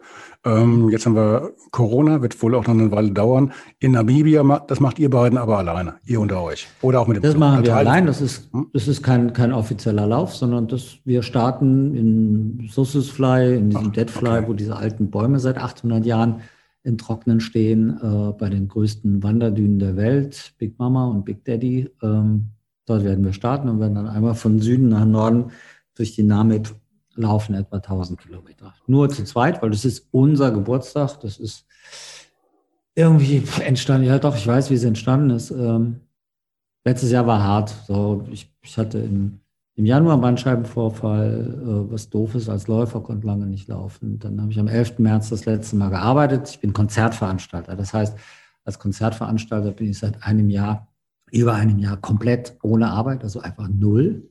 Ähm, dann hatte ich die Hüfte gebrochen, leichter Stressbruch, das ist nicht so schlimm. Am ersten Mal ist meine Mutter gestorben. So. Das sind alles Dinge, die normal sind. Also Corona jetzt nicht unbedingt, aber alles andere passiert. Und dass die Mama irgendwann stirbt mit 83 beim Fahrradunfall, obwohl ich ihr gesagt habe, sie darf nicht ohne Helm fahren, aber freiheitsliebend, wie sie nun mal war, hatte sie keinen Helm an. Ähm, das hat mich dann schon in eine Krise geschmissen. Das darf es auch du hast keine Arbeit mehr, damit muss man klarkommen, viel zu viel Zeit, keine Inhalte. Mama kommt durch einen blöden Fahrradsturz ums Leben. Ähm, da hat es mich schon ein bisschen gesemmelt. Also ich musste mir dann auch, ja, habe mein, hab mein Wohnmobil geholt, bin die, die Städten meiner Kindheit abgefahren, wo ich mit meinen Eltern die ersten Urlaube gemacht habe in Frankreich am Meer, am Atlantik und am Mittelmeer. So, das musste dann irgendwie sein, habe mich dann berappelt, habe angefangen, neue Ausbildungen, also mich umzuorientieren, habe eine Ausbildung zum systemischen Coach jetzt gerade an der, am INECO an der Universität Köln gemacht. Das ist so eine Art lösungsorientierte oder fokussierte Psychotherapie. Macht jetzt im April meine, meine Prüfung. Und in dieser Zeit ist auch irgendwas entstanden mit, mit dem, meine Mutter war auch mal Weltreisende und Freiheits- freiheitsliebend und gerechtigkeitsliebend. Und irgendwie ist da dieser Gedanke entstanden, weil Namibia, das war auch ihre erste Wüste, wo sie damals gewesen ist, dass ich 1000 Kilometer durch die Wüste laufen will. Dieses ganze Ding ist nicht einfach nur ein 1000 Kilometer Lauf, weil irgendwann bin ich mal 500 gelaufen, jetzt muss ich das Doppelte laufen, sondern das ist im Grunde genommen der Endpunkt einer Geschichte, die eine schwere Krise in meinem Leben ist, so schwer, wie ich sie, sagen wir zumindest mal seit Alkoholzeiten nicht mehr hatte. Keine Arbeit, die damit verbundenen Schwierigkeiten. Und diese 1000 Kilometer waren immer so das Ziel, das ich für mich formuliert habe, wo ich gesagt habe, so, bis dahin wirst du das machen und dann ist diese Krise auch mit diesem Lauf obwohl dieser Lauf ja nicht den Verlauf von Corona oder Covid beeinflusst, aber damit ist für dich dieses ganze Ding abgeschlossen. Und wie das halt so ist, ne? Ziele sind halt Lokomotiven, die Lösungen mit sich herziehen. Ein Zitat von Steve DeShazer. Ähm, und so war das für mich auch. Dieses Ziel zu haben, zu meinem Geburtstag mit Tanja 1000 Kilometer zu laufen, hat mich seit Herbst letzten Jahres auch im Grunde genommen getragen, auch wenn ich deswegen keinen Kilometer mehr gelaufen bin. Äh, aber einfach die Planung und die Organisation und das vor Augen zu haben, das ist mein, mein Ein und Alles. Und bin dann auch froh, wenn wir das wirklich im Mai machen können. Oder andersrum, wenn es Gründe gibt, die in der Pandemie liegen, dass ich es nicht machen kann, werde ich auf jeden Fall ziemlich sauer sein. Wie habt ihr die denn geplant? Habt ihr euch dann hingesetzt und die Landkarte genommen und dann äh, geguckt, was würden wir auch gern mal mit einbauen, so an Sehenswürdigkeiten oder? Ja, ja, im Grunde genommen schon, aber ich, ich kann natürlich, das geht nicht ohne Partner. Ich kann sowas hier in Deutschland machen, aber ich kann sowas in Namibia nicht ohne Partner machen. Und da ich durch diese vielen, vielen Läufe auf der Welt sehr gut vernetzt bin, habe ich dort halt Partner gefunden, die für dieses Projekt auch passend sind, weil sie für andere Veranstalter in Namibia zum Beispiel schon Mountainbike-Races durch die Wüste oder Laufveranstaltungen durch die Wüste organisiert haben. Und die kennen sich halt aus, wo die Landschaften sind, wo die Wege sind, wie die Entfernungen sind, wo es Wasser gibt, wo es die Möglichkeit gibt zu übernachten, wo man durch darf. Es gibt ja nur noch jede Menge Nationalparks oder Reservate, wo du ohne Permission gar nicht durch kannst. Auch darum muss man sich kümmern. Ne? Du kannst nicht einfach überall durchlaufen, sondern du brauchst dann auch jemanden, weil wenn ich jetzt anfange in, in Windhoek äh, Genehmigungen zu beantragen, ob ich durch dieses Stück der Skeleton Coast laufen darf oder nicht, das wird ja nichts. So, jetzt haben wir die, die, den Nell und die Ude in in Namibia, die das als Local Agency für uns vororganisieren mit den Arbeitserlaubnissen für Kameramänner und und und. Und mit denen habe ich halt besprochen, was ich, was ich möchte. Und dann haben wir gesagt, okay, ich möchte im Grunde genommen einmal von Norden nach Süden. Dann haben die gesagt, naja gut, das wird jetzt ein bisschen lang, weil Namibia ist so und so lang. Aber wenn du die Wege abläufst, ist das natürlich was anderes als die Entfernung äh, der, der Luftstrecke. Und so, eigentlich wollte ich ganz unten Fish River Canyon, das ist so Kalahari am Übergang zu Südafrika, bis ganz nach oben laufen. Und dann haben die gesagt, naja, da kommst du aber leider auf 1900 Kilometer. So, mal unabhängig von der Menge der Kilometer ist das auch nachher mal eine Frage der Zeit, weil Tanja ist Angestellte bei der, bei der Vermögensberaterin bei der Kreissparkasse Köln. Äh, für 1900 Kilometer brauchst du dann leider auch ein bisschen lange. Naja, so, und dann haben wir gesagt, okay, ich will aber ein paar, paar Highlights haben. Ich will das und das und das und das, weil ich will jetzt nicht einfach nur eine Straße dumpf rauf und runter rennen, bis ich 1000 Kilometer fertig habe, sondern ich will dann auch Schönes erleben, Schönes sehen. Und so kamen halt die Highlights, die man rausgesucht hat. Dann gab es halt mehrere Videokonferenzen, wo wir das besprochen haben und ausgearbeitet haben. Und so gibt es jetzt einen Plan, der da erstmal beinhaltet, dass wir jeden Tag in etwa 65 Kilometer laufen und uns dann in einem Zelt Platz ist da ja genug, äh, irgendwo hinknallen und was schlafen und was essen und am nächsten Morgen frühstücken und dann bei Sonnenaufgang wieder loslaufen. Im Grunde genommen am liebsten, dass man dann späten Nachmittag, aber auf jeden Fall vor Sonnenuntergang wieder drin ist, weil nachts in der Wüste ist jetzt auch ein bisschen unübersichtlich, weil grundsätzlich hat es dort noch Löwen, grundsätzlich hat es dort jede Menge wilde Hunde.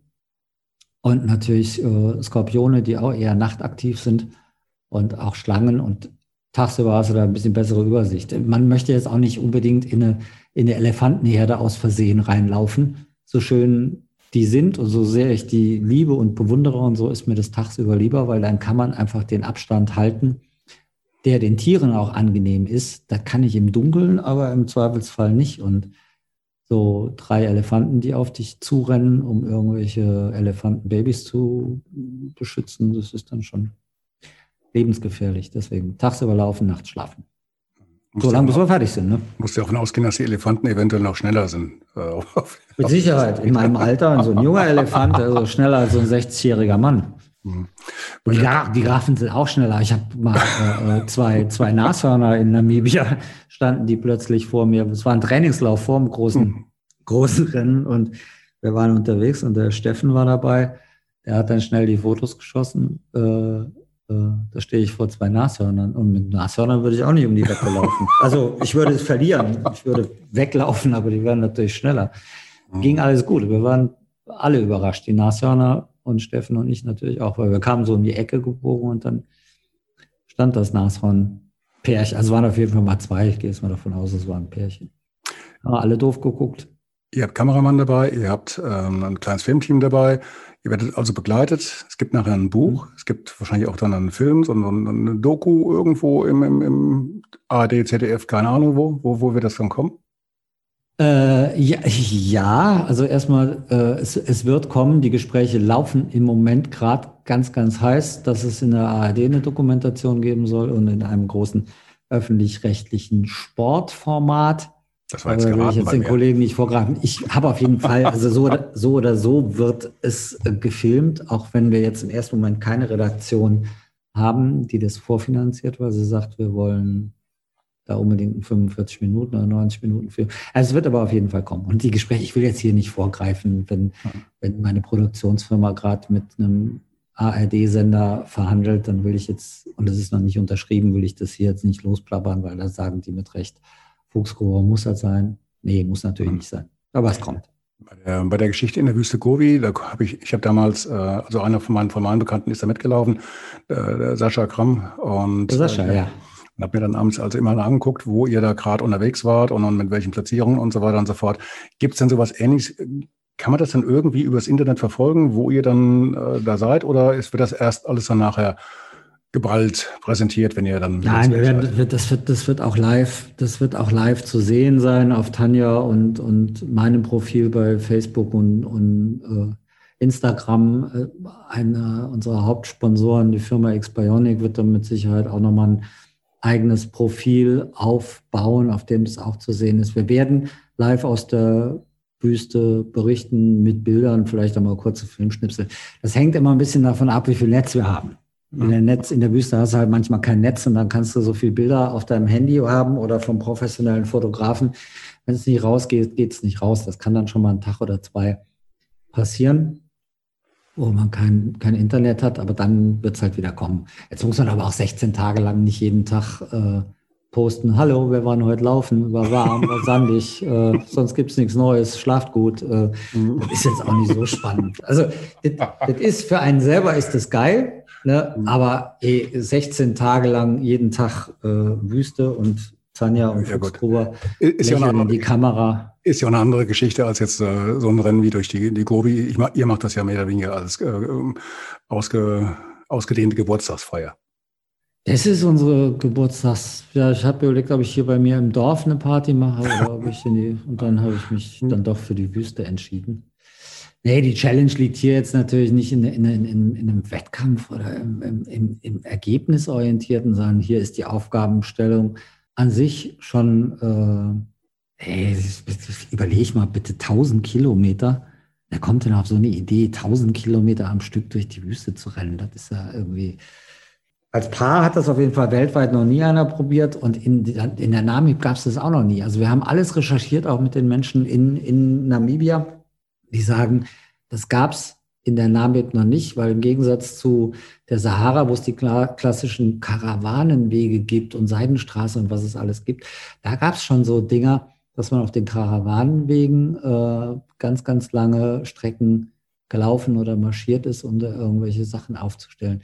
Nur diese Sachen, diese Karawanenwege, die gibt es in der Namib nicht. Deswegen hat da noch nie einer versucht, mal von unten nach oben oder von Süden nach Norden halt ähm, die Wüste zu durchqueren.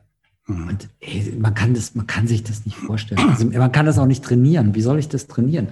Ich kann auch einen Marathon trainieren, äh, aber 1000 Kilometer, das wird eine Mischung sein aus in der Mittagshitze stramm marschieren. Also wir werden Stöcke bei haben. Also ich habe noch nie mit Stöcken irgendwas gemacht, werde es da aber tun, weil bei, bei 40 Grad und mehr wenn du 16 Tage Leistung abliefern musst, macht es einfach bei 40 Grad keinen Sinn mehr, jeden Tag zu laufen. Dann wird man einfach ab 11, 12 Uhr, wird, wird man auch mal drei Stunden, vier Stunden richtig hart marschieren, weil das effektiver ist in der Hitze als zu laufen.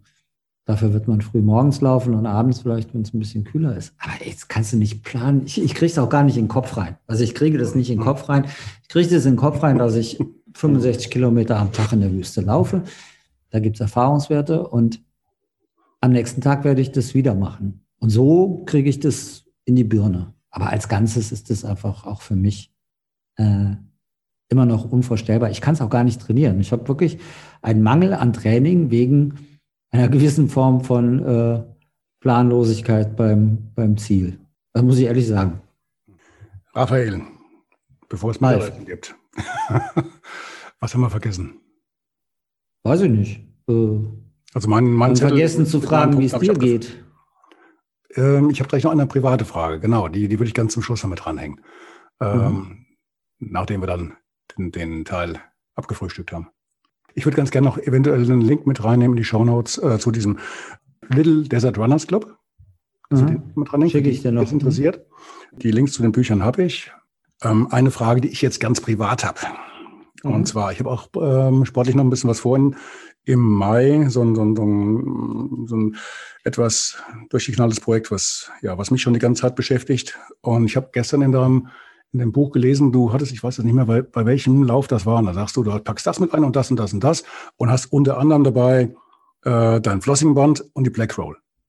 Mhm. Was machst du unterwegs mit? Also ich nehme das Flossingband ähm, zum Beispiel momentan für meine Achillesferse. Mhm. Ähm, die Black Roll ebenfalls, da lasse ich die, die, die, ähm, die Ferse drüber laufen und, und äh, versuche das so ein bisschen in die Reihe zu bringen, weil das ist so meine, meine, ja, mein, mein, mein Dauerproblem, was ich ums Verrecken nicht loswerde, Entschuldigung. Mhm. Ähm, was machst du? Machst du die Unterschenkel, Oberschenkel? Ähm, hast du da irgendwie bei solchen langen ähm, Kanten irgendwas, was du bevorzugt machst? Oder wo legst du dann, dann deinen Schwerpunkt drauf, wenn du die dabei hast? Hast du die auch jetzt wieder dabei, wenn du durch, durch Namibia läufst?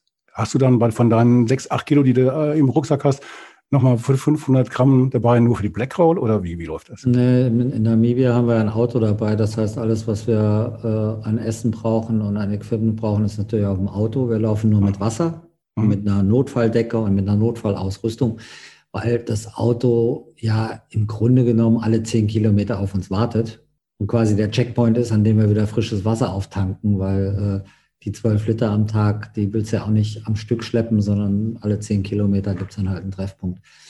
Ähm, ich habe das Flossingband damals mitgenommen, weil ich ein ganz konkretes Problem hatte mit dem Fibula-Köpfchen am Knie, da wo die, das Schienbein, wie heißt die andere Speiche, Elle Speiche, wie heißt denn das, ähm, da wo das Wadenbein am Knie ansetzt, dieses Gelenk ist am Arsch. Und damals hatte ich das Flossingband mit, weil mir mein Physio gesagt hat, du musst es so und so machen.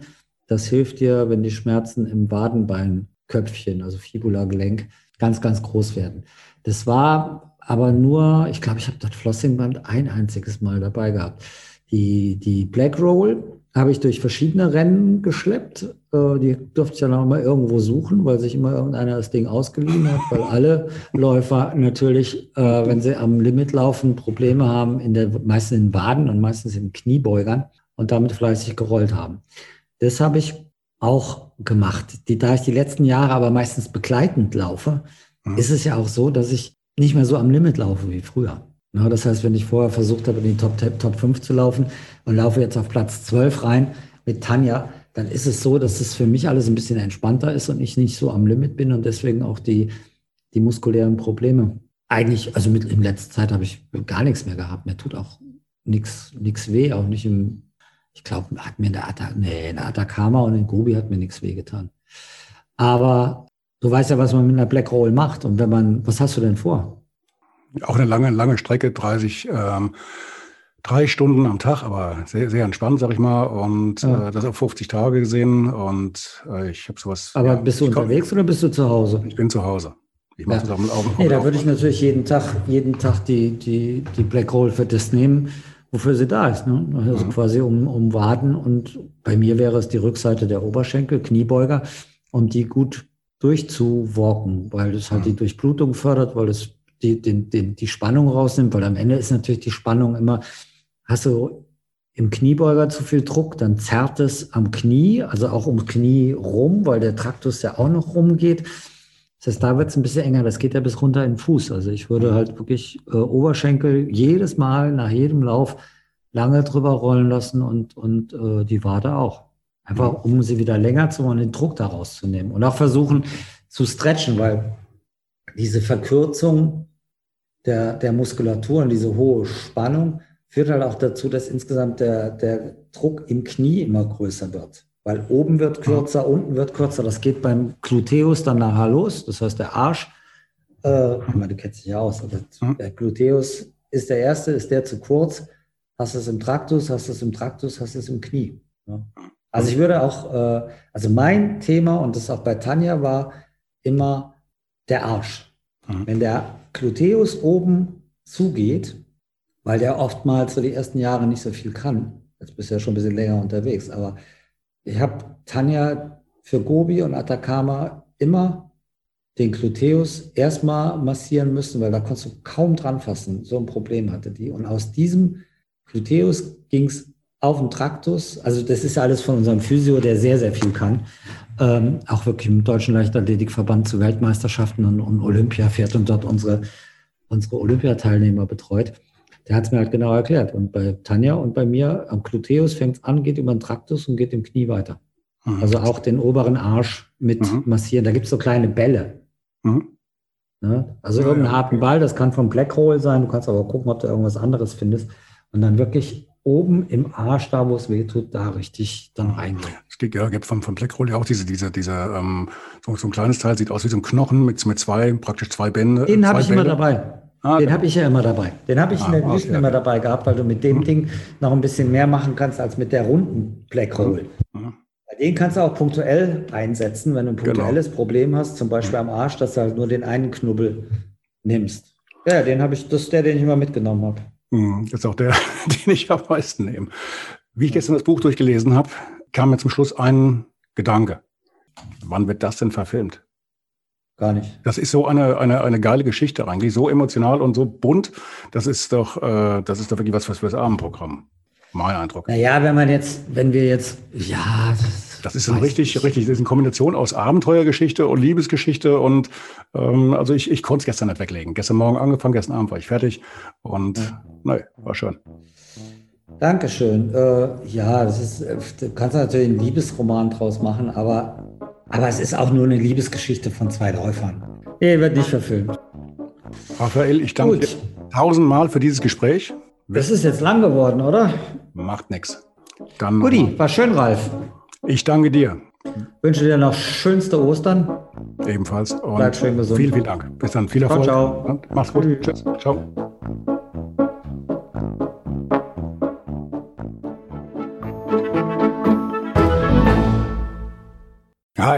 Eine kurze Bitte zum Schluss. Hat dir diese Folge gefallen? Dann abonniere bitte meinen Podcast bei Apple, Spotify oder dem Anbieter deiner Wahl und hinterlasse mir nach Möglichkeit gerne eine 5-Sterne-Bewertung. Du möchtest mir einen Kommentar geben oder mich direkt kontaktieren? Dann tu dies über Facebook Messenger oder per E-Mail. Die Adressen findest du in den Show Notes. Ich danke dir fürs Zuhören. Bleib wach, gesund und aufmerksam. Bis zum nächsten Mal. Dein Ralf.